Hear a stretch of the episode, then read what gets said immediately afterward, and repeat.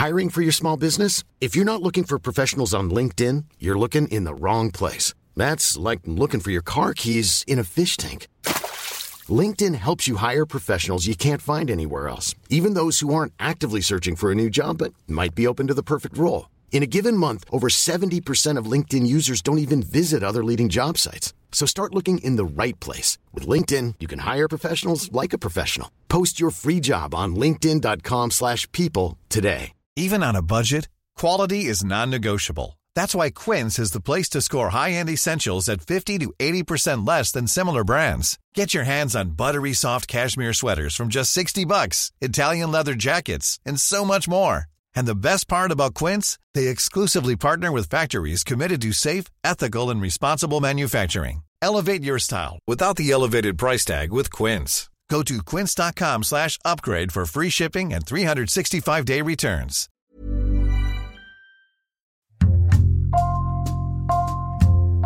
Bonjour, c'est Jean Z pour Code Source, le podcast d'actualité du Parisien.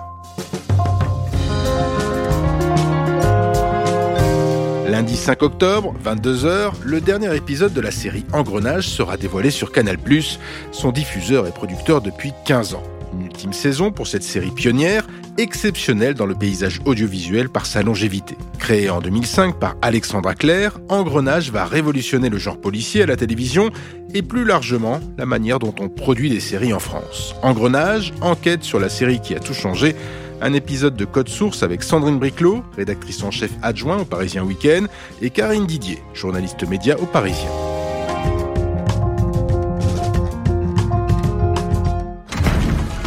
J'ai rarement vu encore d'enfants aussi marqués. Ali, ça va? C'est à moi que vous devez obéir, commissaire. C'est passé quoi avec la juge? Tu la connais mieux que moi, elle va nous faire chier. Quand même pratique d'avoir un ancien flic sous la main, non? Je le sens pas, moi.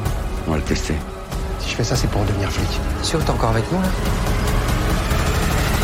Philo Je peux pas avoir fait tout ça pour rien. Création originale, Engrenage, dernière saison, disponible avec Canal+.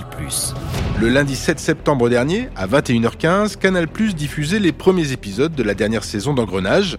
Karine Didier, vous qui avez suivi cette série depuis ses débuts en 2005, comment avez-vous vécu cette ultime saison? Alors à la fois avec euh, impatience euh, et même empressement parce que j'avais hâte de voir comment elle allait se terminer, où on allait amener nos, nos personnages, comment ils allaient faire leurs adieux.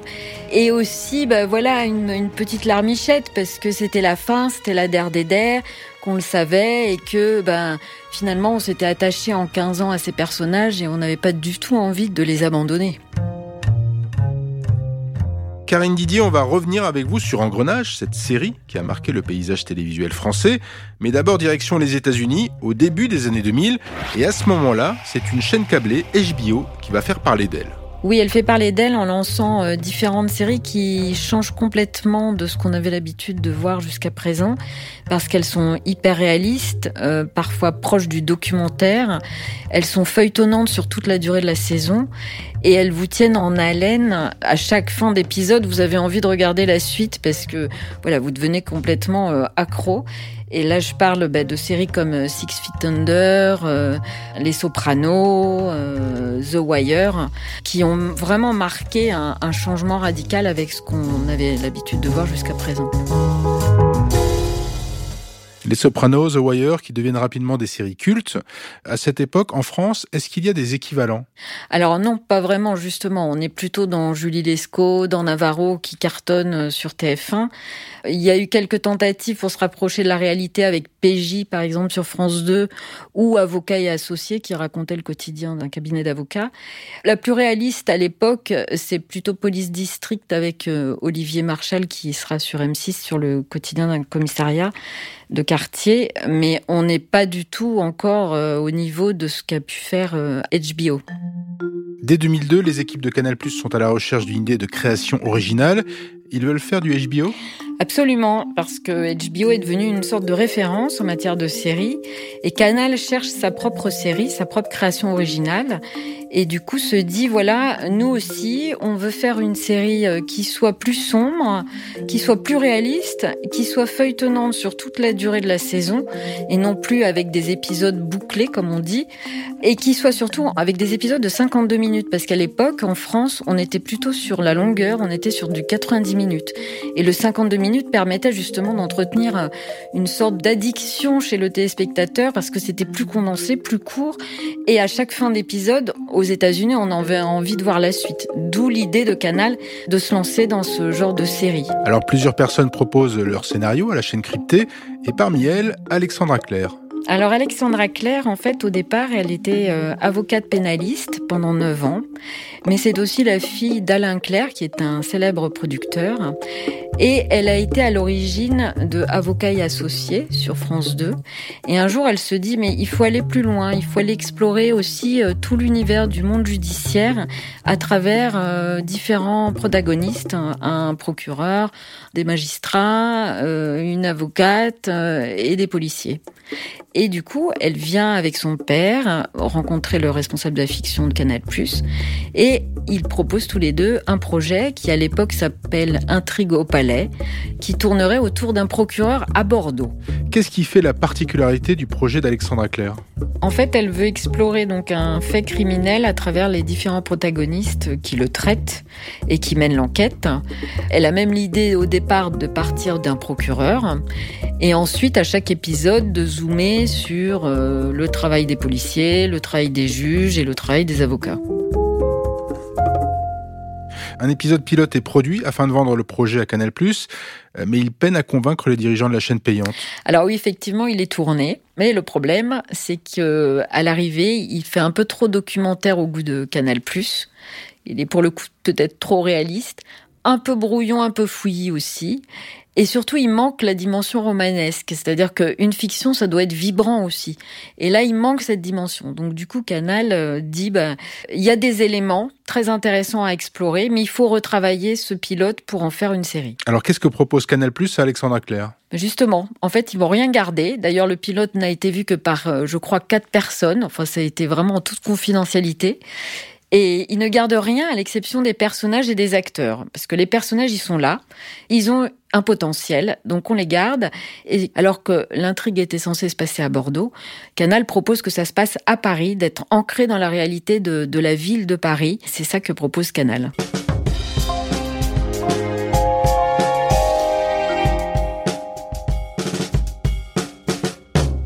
Le 13 décembre 2005, les premiers épisodes sont diffusés sur Canal+.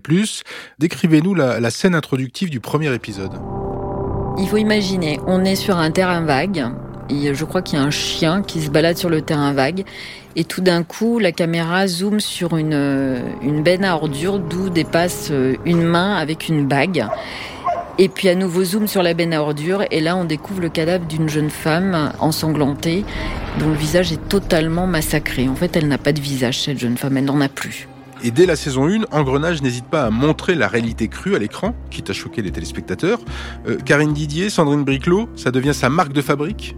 Disons qu'on est loin euh, des séries euh, habituelles qui passaient notamment sur les chaînes publiques, hein, qui étaient un peu euh, des, séries à la papa, euh, Julie Lescaut, Navarro, etc. Donc euh, Engrenage nous a plongé immédiatement dans quelque chose de très différent, dans quelque chose de très noir, immédiatement, qui n'avait rien à voir avec ce qu'on voyait à l'époque. C'est cette ouverture à chaque fois sur une mort très violente, et donc sur un cadavre, qui signe le début de la série pour montrer vraiment qu'on est ancré dans une certaine forme de réalité et ce sera comme ça à chaque saison. Sandrine Briclot, c'est comment un tournage d'engrenage? Un tournage d'engrenage, on est vraiment plongé dans la réalité hein, d'une fiction, curieusement. On a l'impression d'être dans un commissariat quand ils sont dans le faux commissariat. Un faux commissariat qui, euh, à l'époque où j'assistais au tournage, euh, est basé dans une ancienne fabrique de montgolfières dans le 10e arrondissement de, de, Paris, qui est un lieu euh, très très grand, merveilleux pour tourner. J'ai l'impression, lorsque j'ai assisté au tournage, d'assister à un vrai fait divers.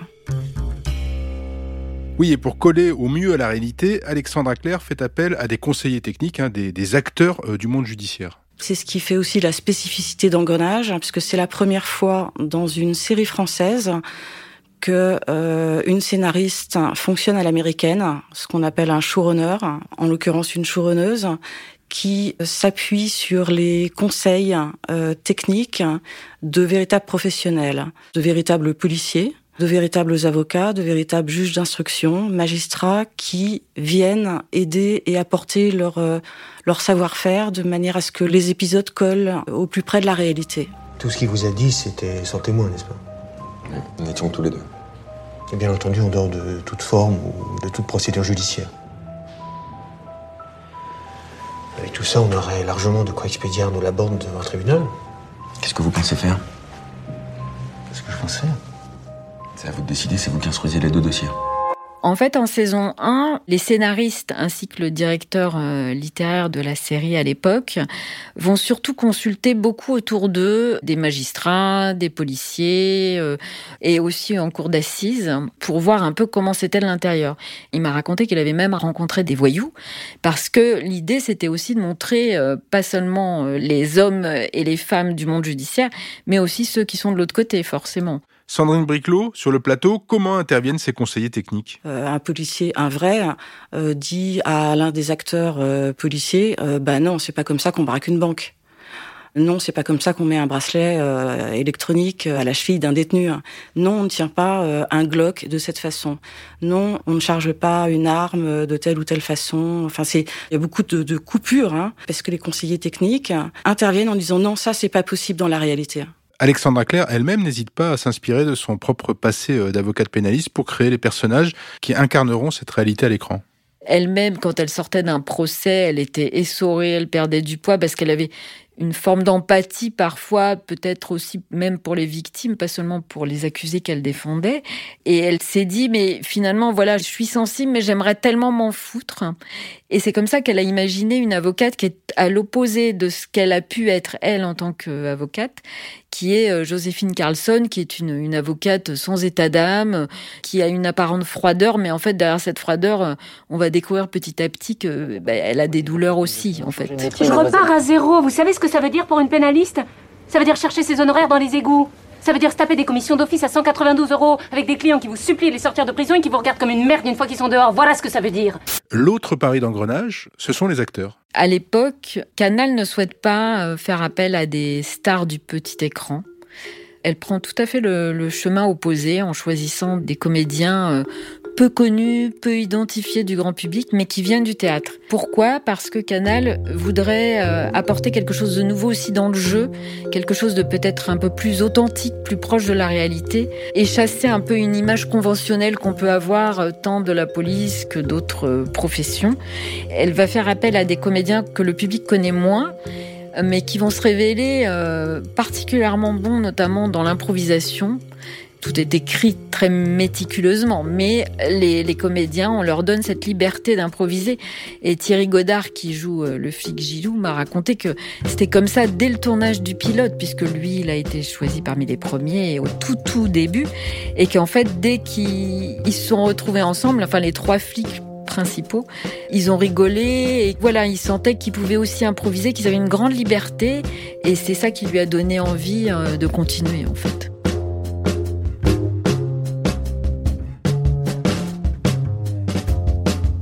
Dès la première saison, les, les audiences sont au rendez-vous. Euh, 720 000 téléspectateurs sur la première saison, ce qui est quand même beaucoup pour une chaîne cryptée. Et surtout, la critique est unanime pour euh, saluer à la fois la qualité de l'écriture de cette série, son réalisme, son côté très âpre, cette violence qui n'est pas édulcorée, puisqu'on va voir dès la première saison, par exemple, une scène à la morgue. On n'a jamais vu une scène comme ça, euh, avec un cadavre vraiment presque pas naturel, mais en tout cas euh, réaliste. Et la série est renouvelée donc. Canal resigne euh, tout de suite, tout le monde est emballé, hein, et voilà. Durant le tournage de la saison 2, les producteurs vont recevoir un coup de fil auquel ils ne s'attendaient pas. La BBC, euh, qui est quand même la chaîne anglaise de référence, qui est l'une des chaînes de diffusion les plus importantes au monde, les appelle et leur dit, bah voilà, euh, Engrenage, ça nous intéresse on veut reproduire la série en Angleterre. Et effectivement, c'est ce qu'ils font sous le titre de Spiral, engrenage en anglais, on va dire. Et ça marche très fort tout de suite en Angleterre. Au fil des saisons, Engrenage continue d'attirer des téléspectateurs et en 2015, la série est même récompensée aux International Emmy Awards en remportant le prix de la meilleure série dramatique. C'est une consécration pour Canal+. C'est une consécration pour Canal+, en effet, et qui a donné lieu à euh, la possibilité pour la chaîne de d'ouvrir la porte à d'autres séries, hein, comme euh, par exemple euh, Braco, qui euh, qui a aussi euh, très bien marché. Et cette consécration, je pense, a ouvert les portes de cette nouvelle manière de procéder et de fabriquer des séries à l'américaine, mais avec notre façon de faire à nous, euh, française, sans que ce soit ringard. Et ce qui est étonnant également avec Engrenage, c'est qu'il y a une reconnaissance du monde qu'elle décortique. Complètement, les flics adorent, les magistrats adorent, les avocats aussi. C'est une série euh, de références aussi pour, euh, pour ce monde à la fois policier et judiciaire. Dès la deuxième saison, apparemment, Canal avait des échos hyper positifs venus de tant des commissariats que des palais de justice où tous les professionnels euh, faisaient savoir à Canal que ben, oui, ils n'étaient pas à côté de la plaque, oui, euh, ça ressemblait à ce qu'ils vivaient euh, chacun au quotidien. Et même encore là, lors du tournage de, cette saison 8, la dernière, les acteurs me racontaient que même les, policiers chargés de la sécurité du tournage leur disaient ben, ce qu'on adore, c'est le réalisme de cette série parce que on s'y retrouve.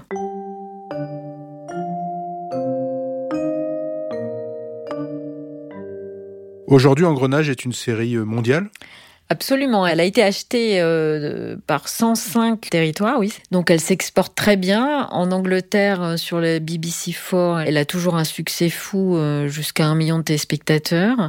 Donc oui, c'est une série qui est reconnue bien au-delà de nos frontières. Mais je pense parce qu'elle a une valeur universelle, parce qu'à la fois elle aborde les sujets de société, que ce soit là cette année le thème des, jeunes migrants isolés, ça a pu être euh, la prostitution des étudiantes, ça peut être euh, l'ultra-activisme, ça peut être la, délinquance en col blanc. Donc du coup, euh, on est dans, ce qui nous entoure. En quelque part, elle a quelque chose de, de familier.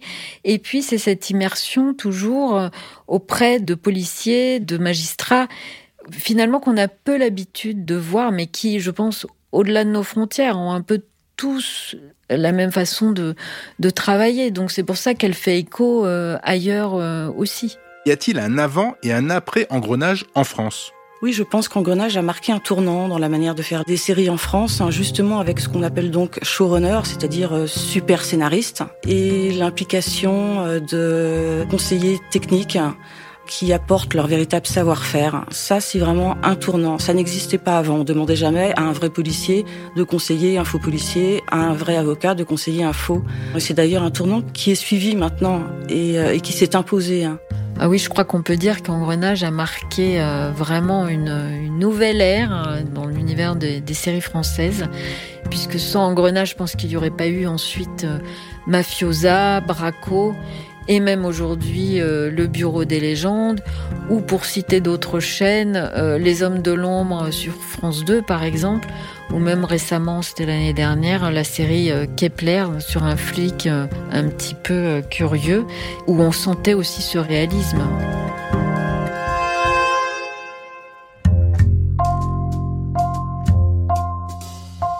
Merci à Sandrine Briclot et Karine Didier. Source est le podcast d'actualité du Parisien, disponible chaque soir, du lundi au vendredi. Cet épisode a été conçu et préparé par Raphaël Pueyo et Thibault Lambert. Réalisation Alexandre Ferreira. Si vous aimez Code Source, faites-le savoir, abonnez-vous et n'hésitez pas à nous laisser un commentaire sur votre application de podcast préférée comme Apple Podcast ou Podcast Addict. Vous pouvez aussi nous faire des retours directement à l'adresse codesource at leparisien.fr.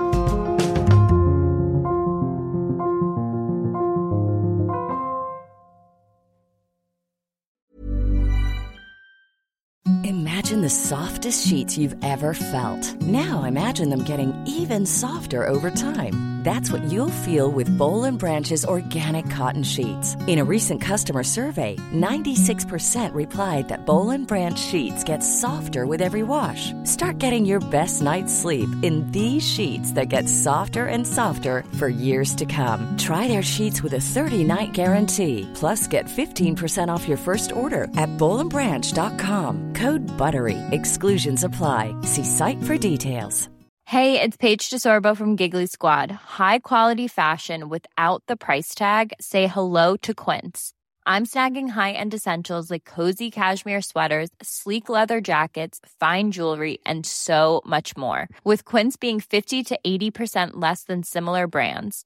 And they partner with factories that prioritize safe, ethical, and responsible manufacturing. I love that. Luxury quality within reach. Go to quince.com slash style to get free shipping and 365 day returns on your next order. Quince.com slash style.